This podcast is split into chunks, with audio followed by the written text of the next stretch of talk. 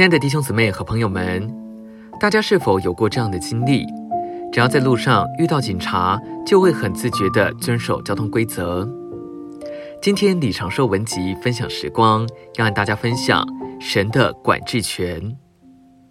路加福音十章十九节说：“看哪，我已经给你们权柄，可以践踏蛇和蝎子，并胜过仇敌一切的能力，绝没有什么能伤害你们。”经节中的蛇代表撒旦和他的使者，蝎子表征鬼，蛇和蝎子都是爬物。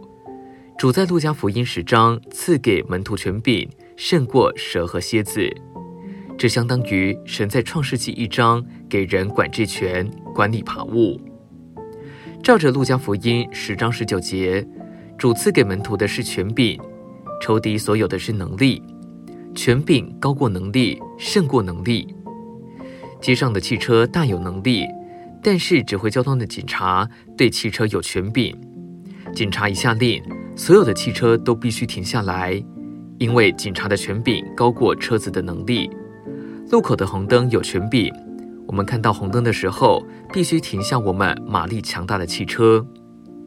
许多基督徒教师释放信息，告诉人他们需要有能力，但是很少听见一篇信息说，我们信徒已经得着权柄，我们需要清楚，神赐给人的不是能力，而是管制权；基督赐给我们的不是能力，而是权柄。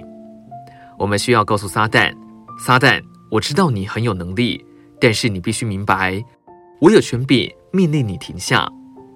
一幅停车再开的交通标志，胜过一辆卡车的能力。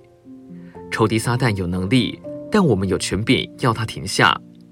并非权柄在能力之下，而是能力在权柄之下。丈夫不应该和妻子争吵，反之，他应该行使他的权柄，不是吩咐妻子停止，而是吩咐仇敌停止。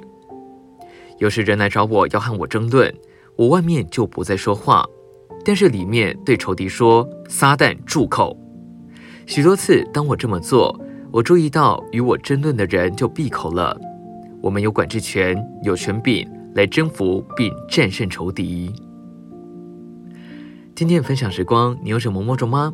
欢迎留言给我们。如果喜欢的话，也可以分享出去哦。